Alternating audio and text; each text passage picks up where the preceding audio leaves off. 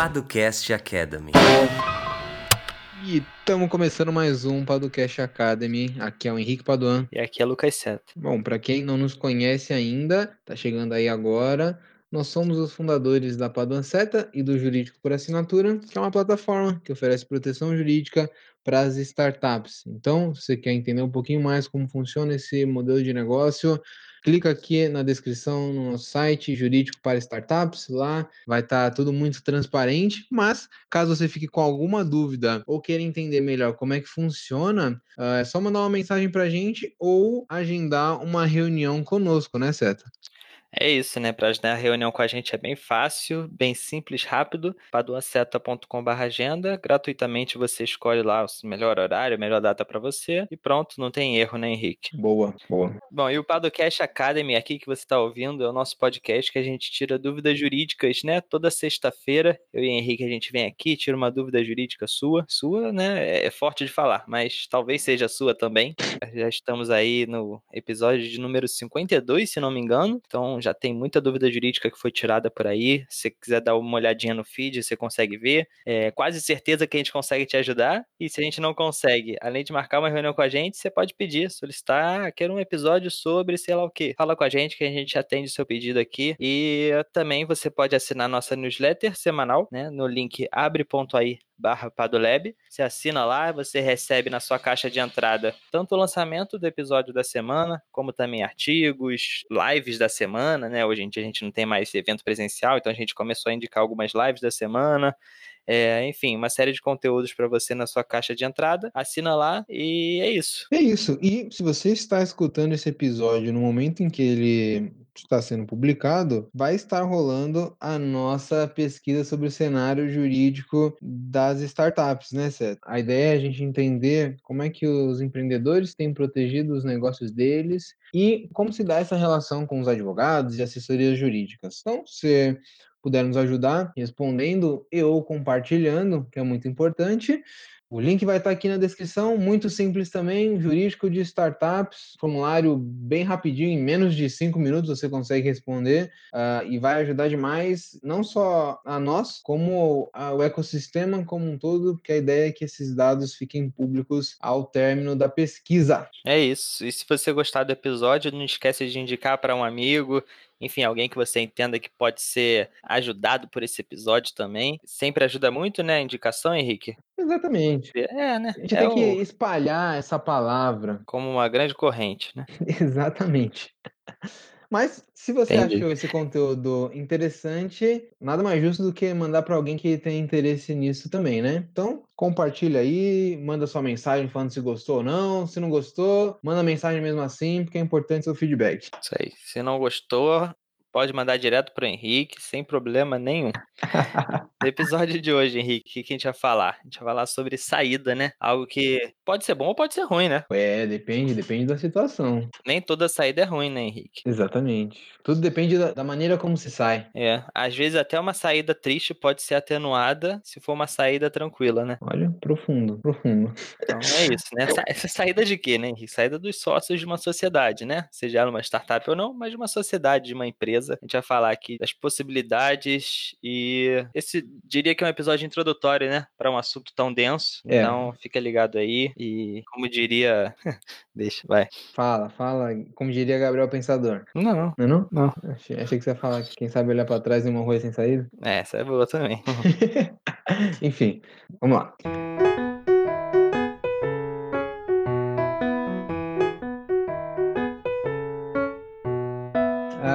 Esse é um questionamento muito comum, Seta. Ah, a pessoa ah, não quer mais estar na sociedade, seja porque ela está dando certo ou seja porque ela não está dando certo, né? As pessoas mudam, não necessariamente elas querem continuar uma sociedade. Aqui a gente está falando de sociedade empresária e aqui a gente vai falar sobre sociedade limitada, principalmente, tá? Que é o mais comum. E, e aí a pessoa pergunta: e aí, como é que eu posso sair dessa sociedade, né? O que eu tenho que fazer? Eu tenho que avisar alguém? Eu vou ganhar uma parte? Eu vou vou só ganhar aquilo que eu botei lá no início? Como é que funciona? E aí, nós temos basicamente três modos de, vamos colocar saída de uma maneira geral, né? De uma sociedade limitada. Você tem três maneiras de sair. Você pode ser excluído da sociedade, e aí as pessoas estão te saindo, digamos assim, entre uhum. aspas. Se tá... fosse na escola, seria o convidado a se retirar. Exatamente.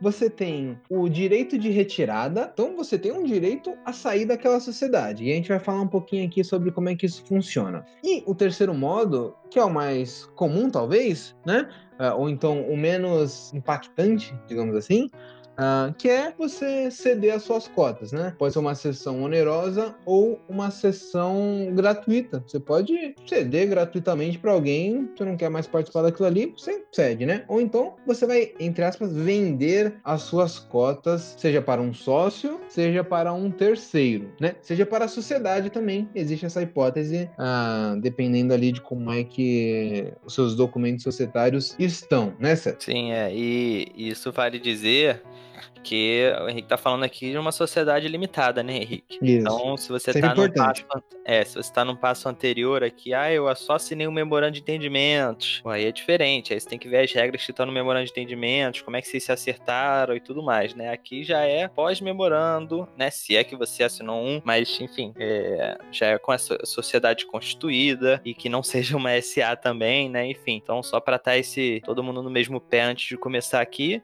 e sempre lembrando que às vezes é um assunto deixado de lado, né? A gente nunca pensa na saída. A gente brincou aqui no início, mas é verdade. Normalmente a startup ela pensa que, enfim, talvez a única forma de uma startup pensar na saída seja para um eventual investidor, né? É, quando falam em exit e tudo mais, nada mais é do que uma saída. É, mas enfim, muitas vezes é, esquecem que no meio do caminho pode surgir uma série de fatores que façam com que um sócio tenha que sair, né? A gente sabe que a startup, é, um dos seus pressupostos é justamente o ambiente de, de incerteza e instabilidade, então é natural que ao longo do caminho um sócio ah, ele não, não pode mais ficar na startup porque ele tem que tocar outro projeto, ele teve um problema na família, enfim. E muitas vezes as startups elas são, não sei se um plano B, mas estão, né, como um, um, um segundo ponto na vida da pessoa. Ela trabalha e tem uma startup. Então, até ter essa transição da startup ser a principal atividade de uma pessoa, muita coisa pode acontecer e é muito comum que haja esse procedimento de saída dos sócios, seja essa, essa expulsão, seja uma saída amigável, seja uma venda de, de cotas, né? Exatamente, exatamente. Vamos por partes, né? Como diria o, o grande Jack. Exclusão, né? Isso daqui é, é um caso que é uma, uma medida extrema, né? Uhum. E as pessoas têm que tomar muito cuidado dia desse, certo? A gente pegou um contrato social, né? Que veio de uma dessas contabilidades online da vida. E lá estava descrito que o sócio majoritário poderia excluir o sócio minoritário sem ouvi-lo. Olha, olha que absurdo isso. Isso é. Você tem que tomar cuidado, porque você pode ser excluído da sua sociedade e você nem, nem entender nada, né? Existem duas maneiras de exclusão de uma sociedade. Uh, você pode excluir judicialmente ou extrajudicialmente, né? Uhum. Extrajudicialmente, você precisa ter um cuidado maior na previsão disso no seu contrato social, né? Então, se no seu contrato social tiver descrito que existe a possibilidade da exclusão de um dos sócios e neste contrato social estiver descrita as hipóteses né, de justa causa, que diz a lei, aí você vai poder excluir um sócio extrajudicialmente. Isso quer dizer o quê? Você não precisa ir no judiciário. Se a maioria dos sócios decidir por excluir um dos sócios que fez alguma daquelas é, ações que estavam descritas no, no contrato social, você pode excluir o sócio né? Obviamente que uh, ele vai ter um direito de defesa, tal, vai ter um tempo ali para se defender, né? Numa na reunião que vocês vão puxar, né? Mas você pode excluir ele pela maioria dos sócios ou excluir judicialmente, né? Uh, e aí você tem que requerer isso para algum juiz, né? mediante aí essa iniciativa do, da maioria dos sócios, novamente, por uma falta grave no cumprimento das obrigações. Uh, aí fica uma coisa mais ampla, né? E vai depender de uma argumentação melhor. Então, fique ligado, está constituindo sua startup agora, ou então vai reformar seu contrato social, vale a pena pensar, poxa, será que a gente não tem que ter alguns princípios, né, Seta? Uh, o pessoal anda falando muito sobre cultura, né? Uh, será que não tem algumas coisas que ninguém pode fazer e se fizer tem que ser excluído da sociedade? Sim, é isso tem que estar previsto no contrato, né? Não adianta você estar na cultura da empresa em um documento apartado, mas que no contrato social não é refletido, né? Então, é, e é algo que é, nos perguntam muito, né, Henrique? Ah, e se fulano de tal sócio fizer isso ou aquilo, eu posso retirá-lo da sociedade, né? Então, é, mas é algo que tem que estar sempre previsto no contrato social, né? E qual seria a diferença de estar previsto no contrato social ou no acordo de cotistas, caso a, a startup tenha? Existe diferença? Então, uh, aí a gente tem que dar uma olhadinha mais detida no, na lei, né? E aí, para você fazer uma exclusão extrajudicial, né, que é aquela só depende da liberação dos sócios, está descrito o modo correto para isso, né? Então você tem que prever no próprio contrato social essa exclusão por justa causa. Não daria para a gente fazer só pelo acordo de cotistas. Por outro lado, uh, no acordo de cotistas você pode prever outras maneiras de exclusão desses sócios sem passar por isso, né? Você pode prever, por exemplo, opções de compra de um sócio em relação a outros, né? Ou então entre os sócios, daqueles que cometam algum dessas ações contrárias a aquilo que você descreveu no seu acordo de cotistas. Então, por exemplo, a gente tem fundou aqui a startup é, JPA e nós temos cinco sócios. Uh, e aí a gente descreveu lá que alguns princípios que as pessoas não poderiam transgredir, né? E alguém comete um daquelas transgressões, alguma daquelas transgressões. Aí os outros sócios vão ter o direito de comprar a participação daquela pessoa, por exemplo, por um real por cota, o que é bem mais rápido do que passar por um processo de exclusão do sócio, né? Então são maneiras de você trabalhar exclusões a partir do acordo de cotistas, mas vamos nos ater aqui a exclusão que está descrita no Código Civil, né? É, você teria que prever isso aí no contrato social para ter validade. É, exatamente. Não, beleza. Só para o pessoal saber também se existem mais opções né, do que o previsto no Código Civil. A gente sempre fala de acordo entre sócios, né? O acordo de cotistas. Então é importante deixar esse ponto claro, né? Exatamente qual seria a segunda forma de uma saída de um sócio da sociedade? Esse, nesse ele foi expulso, né? Vamos dizer assim. Isso. Aí ele descobriu alguma, alguma norma essencial, dá para dizer, né? Um princípio ali que é essencial para startup, né? E os outros sócios chegaram ali, né? Numa, numa maioria e retiraram esse sócio da sociedade, né? É uma forma dele sair, né? Uhum, é, e a segunda, qual seria? É, seria o exercício do direito de retirada, né? Uhum. E você tem duas hipóteses, digamos assim, né? Se a sua sociedade for por prazo indeterminado, você só tem que notificar os seus outros sócios, né? Com uma antecedência mínima de 60 dias. Se ela for por prazo determinado, quer dizer, poxa, a sociedade vai durar 5 anos, por exemplo. Aí você tem que provar judicialmente alguma justa causa dessa sua retirada, né? Uh, e essa retirada nada mais é do que, poxa, eu não quero mais fazer parte da sociedade, eu, em algum momento, integralizei o capital social. Se você não sabe o que é isso, Vamos, a gente tem episódio falando sobre isso, né, certo? Sobre capital social e, e tudo uhum. mais. E eu tenho direito a um pedaço dessa empresa, né? E aí você vai liquidar essas suas cotas é, que você detém, né? É, pensando naquele exemplo do, do, do JPA com cinco sócios. Um dos sócios quer se retirar. Vamos pensar que a sociedade tem mil cotas, cada sócio tem 200 cotas. Ele vai liquidar essas 200 cotas, né? A partir de um cálculo de valor da empresa. E aí entra na, num dos nossos últimos episódios sobre valuation, né, Ceda? Tem várias Sim. maneiras de você trabalhar isso. Se você deixar pelo Código Civil, você teria que puxar um balanço especial para você analisar a situação patrimonial da sociedade, né? Só que uh, você pode ter uma estipulação no contrato social ou no acordo de cotistas, isso se dá normalmente no acordo de cotistas, um modo diferente de liquidar essa cota, né? Então, alguém pode se retirar e aí vai ter um cálculo ali de quanto vale a participação dele, né? Sim. E algo interessante, né, que a gente falou aqui de, ah, é sociedade por prazo indeterminado ou determinado, né? É, a ideia é, é, é, simples assim, né, nesse sentido. Se a sociedade for por prazo determinado, provavelmente ela tinha ali alguns objetivos específicos para cumprir, né, e que a, a, a importância daquele sócio se mostra ainda maior, né? Então, por isso essa questão de você precisar judicialmente, né, de uma justa causa para você conseguir se retirar da sociedade, né? Enquanto na de prazo indeterminado que é o que acontece normalmente nas startups, né, Henrique? Normalmente Uhum. as, as sociedades ali, na hora de serem inscritas ali com o seu contrato social, elas têm prazo indeterminado e aí já é mais tranquilo de se retirar, né? Você tem que ter essa notificação, o procedimento que o Henrique falou, né? Basicamente um valuation pra gente ver quanto vale as cotas ali daquele, é, daquele sócio retirante, né? Pra gente conseguir continuar o trâmite, né? Então é algo um pouco mais tranquilo do que no caso de uma sociedade por prazo determinado, né? Exatamente, exatamente.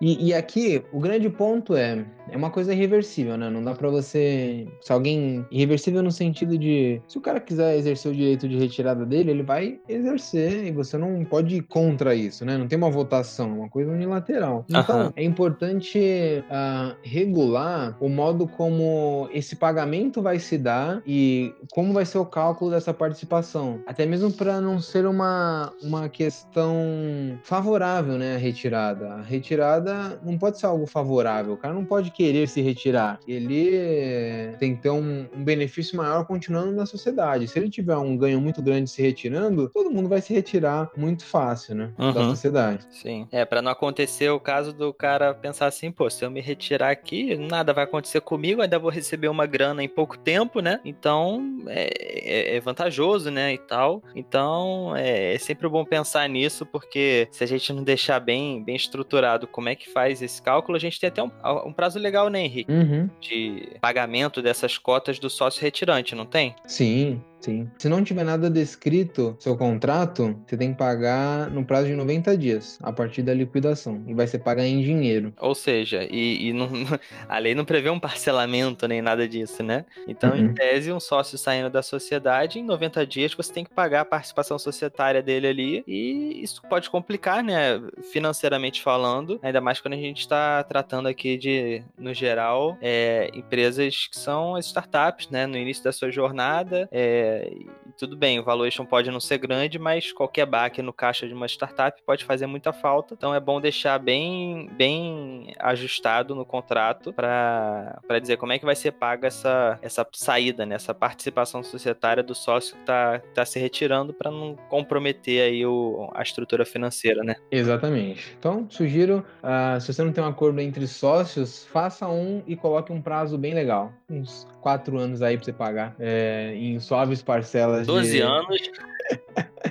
Não, aí, aí é demais, mas uns quatro aninhos acho que é bom. Dar umas suaves parcelas aí de, de alguns dinheiros, de alguns, al- al- alguns alfaces. E aí, pra gente fechar, né, Seta? ah, o terceiro modo é você vender a sua participação societária, vender as suas cotas, né? Ah, e aqui eu acho que a grande discussão é direito de preferência, né? Alguém vai ter direito de preferência? Não, isso daí tem que estar descrito no seu contrato e no seu acordo de cotistas. Como é que se dá esse procedimento? né? A gente tem, acho que algum é, episódio falando sobre isso, mas artigo nós temos vários, eu acho. Acho não, né? Tenho certeza. Ah, tratando sobre direito de preferência, que é eu tenho que oferecer as minhas cotas, a minha participação societária para os meus sócios inicial. Primeiro, ah, meus sócios vão ter direito a cobrir que um terceiro oferecer, né? É, tem várias coisas nesse sentido que são relevantes que você precisa atender e, é- e aí a importância de você ter um procedimento claro, né? Quantos dias você precisa, ah, quanto tempo a pessoa vai ter para responder aquela sua notificação, para que aquela venda, né, aquela sessão seja válida ou não. É, acho que esse é o ponto principal desse, dessa operação, né, Sérgio? Sim, é, é- é bem relevante tratar de tudo isso. É, aqui a gente não vai falar muito a fundo Uhum. mais de cada uma dessas possibilidades, né, Henrique? Que a ideia é que a gente está falando de três possibilidades de saída de sócios, enfim, pensando na venda da, na venda da participação societária, talvez seja tudo aquilo, tudo aquilo que os startupeiros sonhem, né? É, alguém acreditar É. que minha startup é boa, vou vender e meter o pé, né, Henrique? É o pensamento de muita gente. É isso, né? A gente finge que é um excelente produto ou serviço, vende e mete o pé. Aí, amigo, aí, aí o PP não é seu. Mas enfim, brincadeiras à parte, é esse o ponto, né? É, acho que cada uma dessas possibilidades de saída de sócio vão ser destrinchadas aqui mais à frente, né? Em próximos episódios. Mas até pra gente não deixar esse episódio aqui muito longo, acho que foi um, um, um bom apanhado aqui das possibilidades de saída de sócios. É, tem algum ponto a mais, Henrique? Não, acho que é isso. Se ficar alguma dúvida, manda uma mensagem pra gente. e É isso. É isso então. É, é. Vambora. Ah, momento das recomendações. Qual que é a sua sugestão da semana, Lucas Seta? Cara, minha sugestão da semana, um site. Aí? É, Padua certo, mentira. site chamado Além do Roteiro. Hum. Tá? Eles têm também um Instagram, eu acho que um canal no YouTube.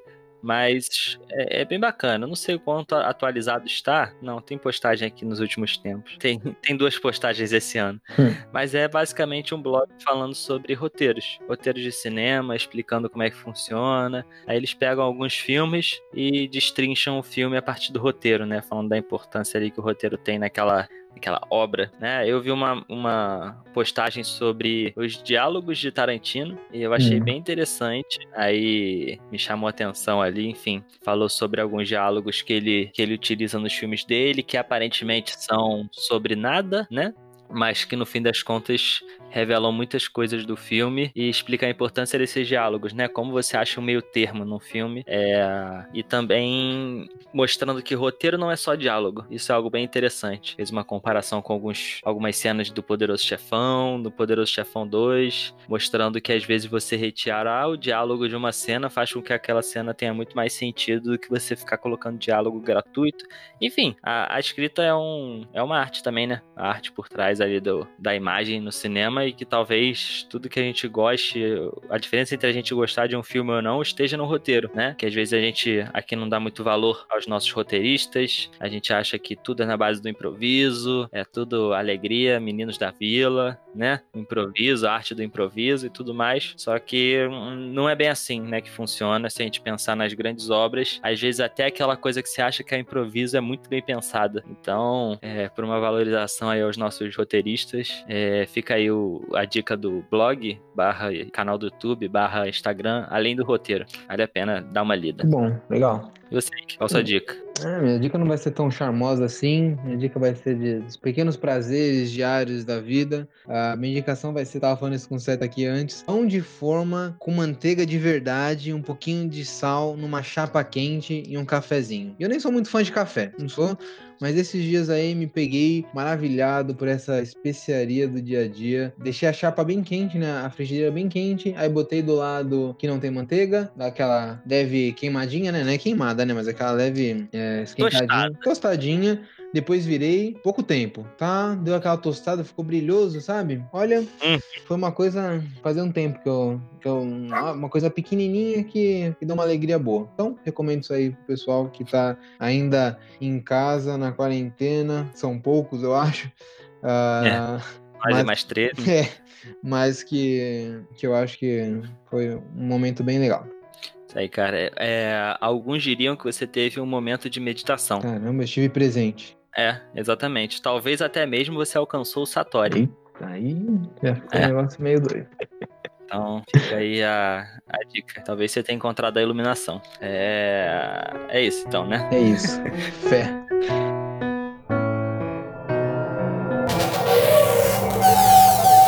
Edição Guilherme Gadini.